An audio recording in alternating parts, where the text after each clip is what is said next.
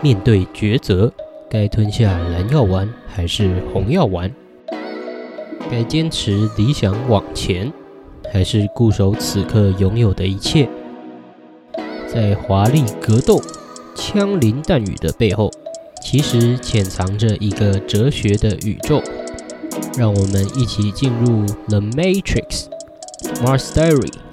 Link Start。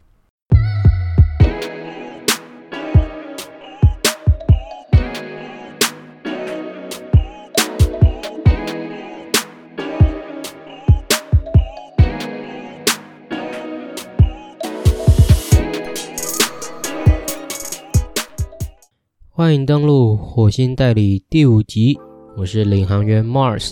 哎，最后那个 Link Start 是三小哦。其实这是《刀剑神域》啊，他在要进入这个虚拟世界的时候会出现的一个台词啊，偶然想到的哦，因为觉得跟骇客任务也有点契合，有够宅，是吧？那我其实本来是想做关于 Cyberpunk 的这个主题，所以就先去做一些资料收集嘛，就会发现，哟，The Matrix 就是骇客任务，也是这类。那小时候也在电视上常常看的断断续续，就想说，哎。就当做收集重看一次吧。哇，不看还好，一看不得了，直接在电脑前面跪下来。哦，有够神，有够潮，所以才说怎么样？经典呢是永不退流行啊。那这个潮作呢，其实也还有很多值得探讨的内容。那就先带大家来回忆一下剧情大纲吧。好，那《The Matrix Trilogy》啊。它是从一九九九年到二零零三年上映的一个三部曲，呃，分别是第一部《The Matrix》，啊，第二部呃《The Matrix Reloaded》，还有第三部《The Matrix Revolution》。哦，那台湾就翻成《骇客人物》嘛，香港海南语会翻成《黑客帝国》。嗯，我觉得这也蛮契合的，就是那个帝国感，哦，更有一种庞大、更磅礴的感觉。好，那剧情方面呢，就是我们的男神啊，Keanu Reeves，基哥啊，他就是饰演这个 Neo 啊，他平常是以 Anderson 的身份过活。那在两千年呢，这个时间过着平凡的生活，然后平常就是当个码农上班族这样。那私下呢，就会以 Neo 这个身份来当骇客。诶，那他有一天就发现一个奇怪的讯息啊。然后也因为这个讯息呢，而陆陆续续的遇到了这个妹子 Trinity，还有这个光头仔 Morpheus。哦，虽然外界都渲染说这群人是恐怖组织哦，但在一番的说服之后呢，他们还是让 Neo 知道了真相，那吞下了代表面对选择的真实的红药丸。在这之后呢，他就从这个原本的世界脱离，在另外一个阴暗而烂的地方苏醒。哦，那他被 Morpheus 救到这个高科技的飞船之后呢，才知道，哎，原来已经西元二二零零年啦。哦，那这个科技背景呢，其实在他的前传一个动画的前传有讲到，就说人类啊，后来制造出了人工智慧的机器人，那他们是靠太阳能来生存的，把他们量产之后呢，呃，结果越来越被人类所恐惧。哦，就怕他们会夺权呢，呃，一怕之下就把世界都喷上了黑色的烟雾，哦，就想要让这些机器人全部没有能源而挂掉嘛，那整个天空就被染黑，嗯，结果这些机器人很聪明，哦，反而发现人类呢其实可以被拿来发电，哦，可以当做电池使用，啊，所以就全部把人类抓起来，对吧？那机器人就顺理成章的统治世界。那可能大家会有印象，就是哦，里面那些机器人就是机械的乌贼啊，还是章鱼哦，我也不知道是哪一种，反正就哦很恶烂，然后哇那个铁的那个触角直接把人穿破哦，有个墙有个耳这样，那全部聚在一起，还有那种密集恐惧症哦，超恶的，小时候看都会有阴影。那为了方便控制人类，让他们能继续产生能量嘛，那他会把这些人的意识囚禁在这个 The Matrix 里面，那也就是 AI 制造的一个假想世界里。可是可能还是会有例外哦，他们会意识到自己在假的世界里面，那就会成功逃脱出来。那他们这些人也会聚集到一个叫 Zion 的城市里哦，就是去年的 NBA 选秀状元那个 Zion Williamson，是那个 Zion 哦，中文好像叫西安呐啊。那他们就是在这个城市要跟 AI 来做对抗。啊，那后来 Neo 也就踏上了觉醒，成为这个拯救世界的 The One 的道路，然后也要跟这个不断进化的 Agent Smith 来对决，然后来决定世界的走向的一个故事。哦，那可能刚听这样讲，你会觉得，诶，其实就是还蛮商业片的嘛，有种拔辣感，对。可是哦，仔细品尝过后，其实会发现魔鬼都藏在细节中啊。就表象来看的话，那些声光特效啊，自然不用多说，真的是非常到位哦。像是那个经典的子弹时间啊，哦，那些子弹然后慢动作过去都会有那个波纹嘛，还有当然掺杂着这些精湛的中国武打。哦，各种体术啊，都会在里面被应用到哦，就是看得很过瘾。其中还有这个周兆龙先生，嗯，也就是我们传说中的常威啊，啊，当年强暴七情士，呃，对峙包容心的这个常威。哦，想必各个周星驰粉呃都非常的熟悉啊。那嗯，这个周老师啊，他本来呃也是在香港发展嘛，就好像后来就有熟人，然后就介绍他去这个骇客任务里面当这个鸡哥的替身，就会打一打，哦，他就反而还拿到了一个角色，哦，就是故事中这个先知，嗯，The Oracle 的一个使者 Seraph，哦，所以看到他也是还蛮感动的，而且也是一个台湾人嘛，嗯，特别感动。好，那。在这其中也有很多对白哦，会让人脑洞大开然哦，也会让你开始去思考哦，这个世界到底是怎么运作？那我又会怎么去思考他说的这件事？以下就来讲几个，像是 Neo 去找 The Oracle 的时候，那他就养一群哦，好像有潜能的孩子嘛。那其中一个拿汤匙的小孩啊，就教 Neo 要怎么把汤匙折弯哦，他就说，嗯，Do not try and bend the spoon。That's impossible. Instead, only try to realize the truth. 就不要去试着折弯这个汤匙，那是不可能的啊。那反而你要试着去了解真理。那啊，Neil 就说 What truth？小孩就说 There is no spoon。啊，Neil 说，Neil 就说 There is no spoon。嗯，小孩就说 Then you'll see that it is not the spoon that bends. It is only yourself. 哎哎，就是。 哦，虽然我现在这样讲好像不在攻杀小，可是当下你会觉得哦哦，这攻杀小 还是同样的感觉，只是你会觉得哇，好像有一种很哲学的理念藏在里面。嗯，就是你可能面对一些事情的时候，反而要转弯的是你的意念，哦，可能是你看这件事情的想法需要去转换，哦，而不是注重在物体本身，哦，只是这种感觉。那当然，欧郎光头 Morpheus 也是有蛮多经典的对话。嗯，那其中也有讲到，嗯，他在跟你有对打的时候，教他怎么在 The Matrix 里面打架的时候，嗯，就跟他说，Don't think you are, know you are. Oh, come on, stop trying to hit me and hit me. 嗯，What? 嗯，他就说，不要认为你是什么，嗯，知道你是什么，来吧，不要尝试去打我，然后来打我，哎哎，嗯，翻过来就有点扭捏，可是他就也是让你从。一个事情之中跳脱出来，那可能才能达到另外的目的，因为它设定是一个引导者嘛，所以就要引领 Neo 去做一些事情。那 Neo 就会怀疑说，那为什么你不自己去做？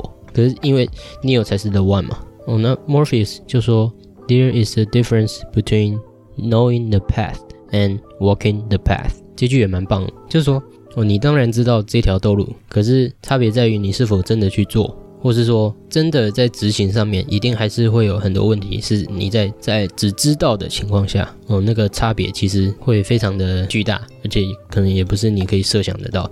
就像我，我可能刚做 podcast 的时候，嗯，也会有很多想法，但没有实行下去，也不会知道这里要真的应该怎么调整，然后，内容啊，或是录制啊什么，哦，就真的是知道跟实际去执行的差别啦。好，那还有一段是 Morpheus 他在跟你有。讲解这个二零二零年的背景的时候，嗯，他就说，Throughout human history, we have been dependent on machines to survive. Fate, it seems, is not without the sense of irony. 嗯，也是一个名言警句啊，说人类历史我们都非常的依靠这些机械来去生存，但命运似乎是非常讽刺的，那反而对不对？还是被机械控制。哦，那。投射到我们生活来说，就像我们对网络社群的一些使用，呃，就像之前讲社群困境的时候，也是有这种情况嘛。我们发明出一种东西，结果最后反而被它钳制住，哦，我们的很多思考反而都被它囚禁。然后反而还无法脱离它，嗯，所以其实就会发现很多哲学的话，它其实都可以延伸到生活中各种问题上，这才是哲学吸引人的地方。那还有当然最经典的红蓝药丸选择啊，因为那时候就是要让你有决定，嗯，你是否要继续活在这个网络世界里。还是真正去知道现实是什么？那他就说：“You take the blue pill. The story ends. You wake up in your bed and believe whatever you want to believe. 啊，You take the red pill. You stay in Wonderland and I show you how deep the rabbit hole goes. 哦，那这个 rabbit hole 其实在英文上也有很多用法哦。编英文小教室就说。”通常兔子洞是拿来形容，就像爱丽丝梦游仙境嘛，钻进去，可是可能隐藏着很多的秘密，或是呃从来都不知道的一些秘辛的这种感觉。那你到底要活在梦里，还是面对真实？这其实很多作品都有讨论过，像全面启动啊、天元突破啊、呃无限列车，嗯，这也是一个不断会被讨论的哲学的命题吧，所以也是蛮有趣的。哦，那。你有在遇上这个 Oracle，就是先知的时候，有一些蛮有趣的对话。Oracle 就第一次跟 Neo 见面嘛，他就说：“I would ask you to sit down, but you are not going to anyway, and don't worry about the vase。”哦，他说：“哎，不用担心那个花瓶。”Neo 就说：“What vase？” 结果他一动，哦，他就打破旁边的花瓶。然后 Oracle 就说：“That vase。”哦，那 Neo 就吓到了：“How did you know？” 嗯，然后 Oracle 就说，Yeah，What's really going to bake your noodle later on is would you still have broken it if I hadn't said anything？哦，嗯，这里有一个用法是 bake your noodle，很烧脑的感觉，就想象你的脑筋就是那些面条，然后就哎整个被烤焦的感觉，嗯，就很烧脑。 意思是，诶，如果我今天不跟你讲，不要担心那个花瓶，你还会动作那么大去打破那个花瓶吗？哦，那这种因果关系就变得很神秘哦。就是哦，如果我不做这件事，那你还会有那样相对的反应吗？那好像也都是他可以决定的。哦，这就让 The Oracle 它的神秘性又更提高了。哦，很帅。那再来又像是呃第一集的叛徒啊，就是 Cipher，就是他也是船上的一员，结果呃被 Morpheus 救出 The Matrix 嘛。那其实发现真实是这样的残破不堪之后，反而就后悔了。那他就跟这个 Agent Smith 就廖北亚啦，嗯，就跟他协商说，透了一些消息。嗯，他在 The Matrix 里面就跟 Agent Smith 聊天的时候，他就吃着牛排，然后就说，I know this steak doesn't exist. Oh, I know that when I put it in my mouth, the Matrix is telling my brain that it is juicy and delicious. 嗯，After nine years. You know what I realize? Ignorance is bliss. 哇，就是他很后悔离开 The Matrix。我觉得无知才是一种福气啊。其实我小时候看就觉得，哦，Cipher 这个吉白狼，对不对？在那边廖北亚，嗯，背叛大家。可是如果用他角度想，他也会觉得，哦，很累啊，因为毕竟感觉都已经可以很完美的被呈现出来嘛。那他就觉得，那为什么要在外面受罪？他宁愿回到那个 The Matrix 里面嘛。哦，从这里也是可以看到很多人的选择可能也不太一样。你说他这样就是不对的吗？也没有，他只只是刚好跟主角不同派嘛。我想很多人可能也会做这种选择啊。嗯，就算那是虚假的，但对他的大脑来说，那种感觉都是真实的啊，对不对？像我之前也有看一款游戏实况，嗯，是日本的惊悚电影游戏，叫《Death Come True》。那主轴就是那个男主角跟女主角。到那个嫌犯的记忆里面，然后去找线索，然后就找到最后，妈的，嗯，发现女主角其实就在这段记忆中被杀害了。那他就男主角就必须要面临抉择，说，呃，是要留在这里就可以继续陪着女主角，因为在这个记忆里，女主角可以永远停留在活着的状态，还是就要离开这个系统，然后回到现实去抓捕罪犯。这个就很天人交战啊！像我的话，就很想选留下来陪妹子嘛，对吧？谁又跑出去这边哦，那么寒酸的，呃，逮捕犯人，然后呃，我什么都没了，这种感觉。然后这时候就发现我的选择就很贴近 Cipher 这边嘛，嗯，没办法啊，这种选择难题，嗯，也是特别有味道，对，哦。那再来就是 Neo 跟这个他的死对头 Agent Smith 史泰言，啊，史泰言啊，就也有很多的经典的对峙场面嘛。那他刚开始在第一集，哦，就是先把 Neo 打得满地找牙之后，哦，就开始跟他讲这些 The Matrix 的故事嘛。他说，Did you know that the first Matrix was designed to be a perfect human world? Oh, where none suffered, where everyone would be happy. It was a disaster. No one would accept the program. Entire crops were lost. Some believe that we lack the programming language to describe your perfect world. But I believe that as a species, human beings define their reality through misery and suffering. 哦，就是他他们刚开始这个人工智慧是想设计一个哦完美的世界给人类的大脑来适应，但他发现那是一个灾难嘛，因为哦没有人可以接受，哦因为人类对现实的认知通常是在哦糟糕的或是一种受苦的状态下，哦所以他们反而无法适应，哦他要什么就有什么。那后来他讲到，The perfect world would dream that your primitive cerebrum kept trying to wake up from。哦，which is why the Matrix was redesigned to this the peak of your civilization。哦，所以就说它设定了一个在人类文明发展最巅峰的时候，那但即使在这个时候，人类还是不断的在受罪嘛，不断的在这些进步的文明中追求幸福是什么？嗯，那还是会被现代的压力压垮。但哦，这种时候反而就可以让这些人很能适应这个环境。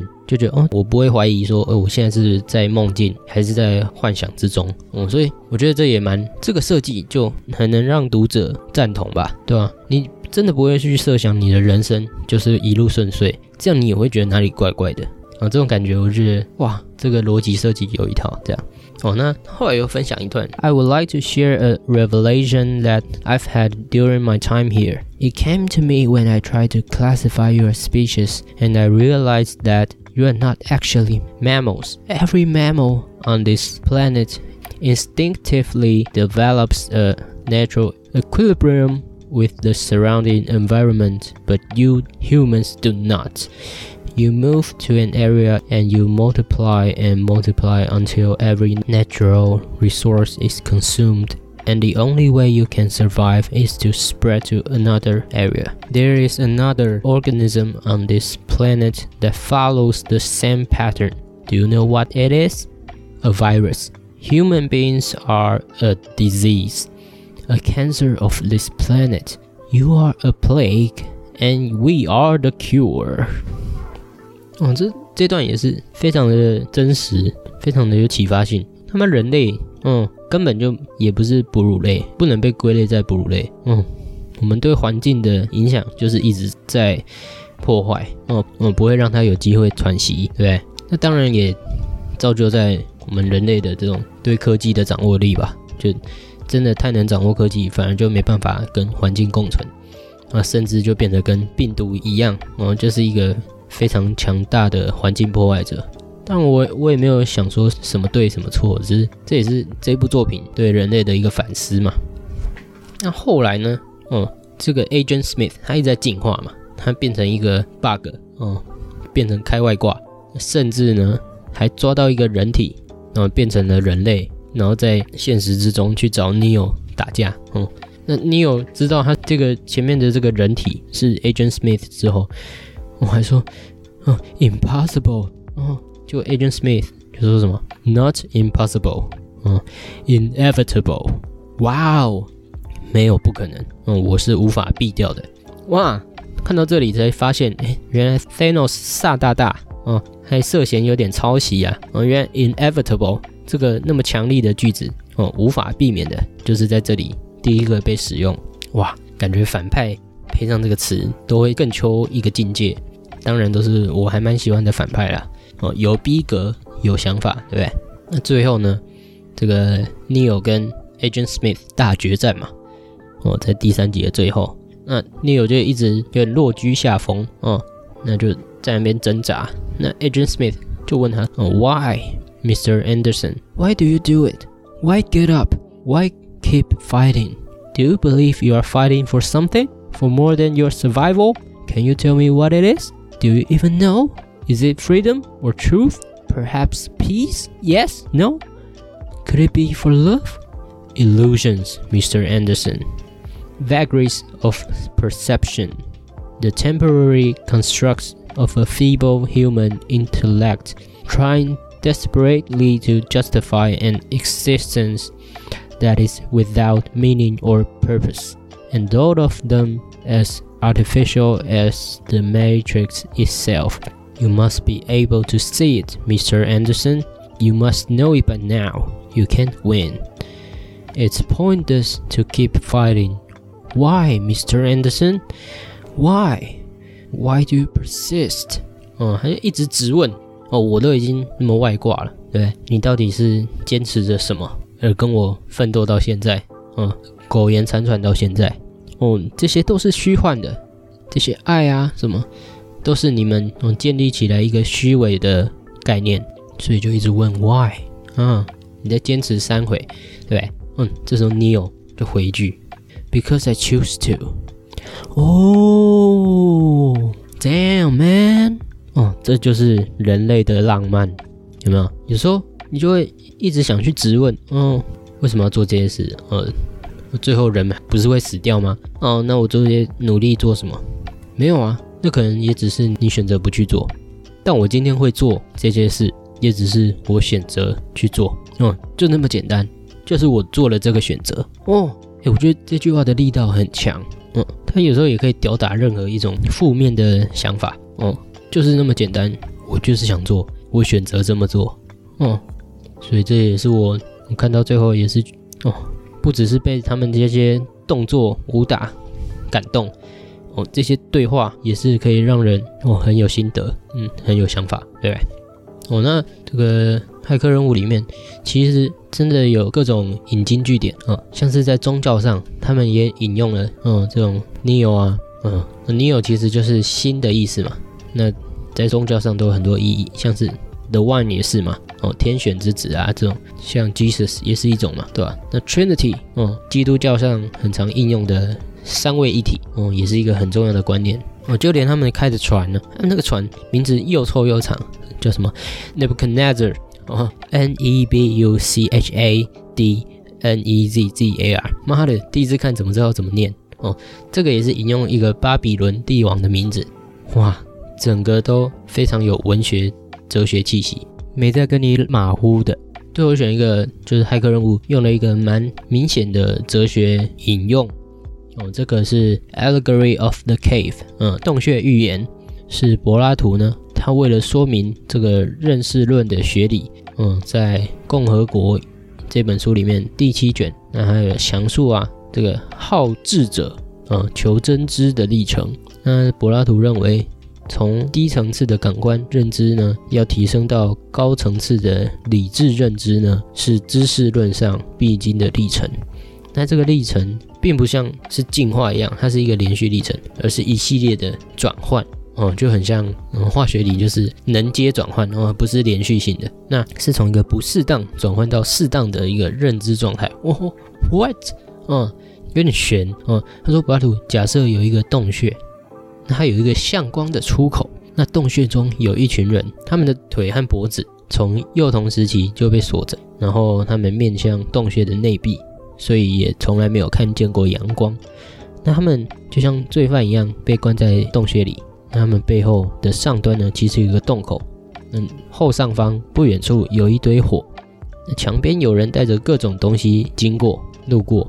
那洞内被锁住的囚犯呢，就不能从正面看到熙来攘往的人，哦，只能从面对的墙壁看到这些人物。那他们看到的也只是那种折射上去的影子。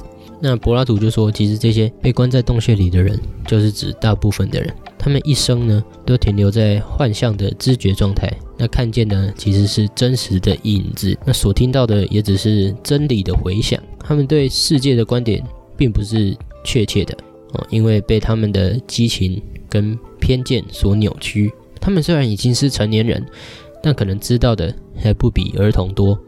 他们把所有成人所犯的固执和倔强，呃，依附在这些扭曲的观点上，而且还自以为是。嗯，因此也不想逃离他们的拘禁处。嗯，如果有一天他们突然被释放，那他们去目睹这个真实的世界，看到阳光哦，他们也会因为习惯这种原本看到的幻影，嗯，反而没办法接受真实世界的事物，还有这些炫目的阳光。那如果一个囚徒呢，那想办法逃出洞穴，那习惯了这个阳光的照射，我去知道原来以前所看到的幻影是跟真实有所区别的。那这个人呢，其实也算是进入了求真知的一个途径。那如果能抛弃在洞穴里看到的这些幻影，更积极去了解阳光，就进入了柏拉图所认为的至真、至善、至美的一个理型的世界。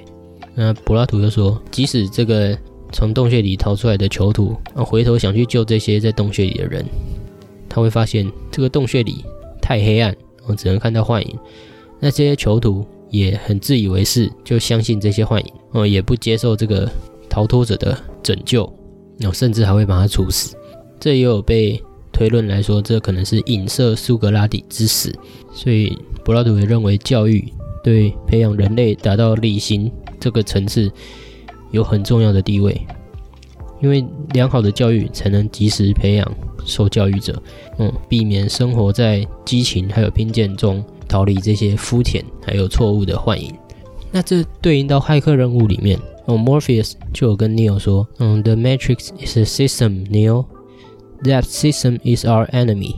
But when you are inside, you look around. What do you see? Businessmen, teachers, lawyers, the very minds of the people we are trying to save. But until we do, these people are still a part of that system, and that makes them our enemy. You have to understand, most of these people are not ready to be unplugged and many of them are so inert, so hopelessly dependent on the system that they will fight to protect it。就是这些人都已经被囚孤到一个反而需要依赖这个错误的系统之中哦，而没办法真的被拯救出来。那即使你想要去救，他也会反抗，觉得你才是异端，虽然蛮讽刺，可是也很真实。因为常常在一个群体之中，你寻求的认同就是群体认同嘛。那即使这群人他的价值是有错误的，那你晕染在这其中，自然是不会发觉。嗯，所以这个故事还能对应到柏拉图的学说，也是非常有价值的内容啊。嗯，所以骇客任务的剧情也会被拿来做很多种解释嘛。嗯，那就会出现各种超意。嗯，像是我刚开始看完之后就很兴奋去找各种心得，可是很多人好像也没有看得很仔细。嗯，就依据他们自己的理解。然后去做很多推想，可是，一看就是，哎，你是不是想太多？哦，他好像也没有想这样讲。哦，甚至还有那种假设是什么？其实这种真实的世界也是虚假的。哦，那你会不会搞得太乱，把大家搞得都头很痛？就，哦，呃，虚假的世界有一个就够了。哦，不要到处都是虚假的。那这样我们会没有立足之地嘛？哦，那种看这部电影的从小就觉得那种推演就是太过分了，先不要，对不对？所以这部电影也有讲到很多。价值观的东西嘛，像是理想跟现实，嗯，你会怎么做选择？那就像你有他们在扎养的时候，嗯，他们很多人都选择要守护嘛，守护这个城市，那也会考虑到一些风险，而不愿意让 Neo 去拥有资源冒险尝试，对，那只有少数人会相信 Neo，那其他人就可能只想保护当前的局势。这也让我想到，像 Elon Musk，哦，他的 SpaceX 那个计划这么的远大，嗯，想要在火星培养殖民地，可是可能很多人都只考虑到现实的话，就觉得，嗯，没有必要吧，对不对？我们现在还活得好好的，可是有些人就是会想得比较远，那有可能现在看会觉得，嗯，想太多了，但可能拉到长期来看，会是一个很明智的选择，哦，这也是很有趣的一些讨论啦。所以总结来说，哦，二十年了，哦，这部作品已经二十年了，这样回去看还是一样的震撼，嗯，不管是爽感还是思考上的带感，嗯，都一直在震撼着我，嗯，还被震撼到决定写一篇来致敬，主要也是第四集好像明年就有可能会上映嘛，嗯，就希望它可以不要毁掉这前面的经典，对，好好的再给我们上一堂课。嗯，当然也是要看我们的 Mr. Anderson 复出嘛。嗯，不只是在那个 Cyberpunk 二零七七里面当一个领航员的角色而已嘛。对，好啦，那今天的分享就大概是这样。嗯，希望大家也能从这些哲学的命题中有一些思考，那有一些想法。才不会只是嗯看那些打斗，而是有更多的收获嘛。哦，像我收获就蛮多的。好了，那我新代理就在这里告一段落。See you next page，马达阿西达。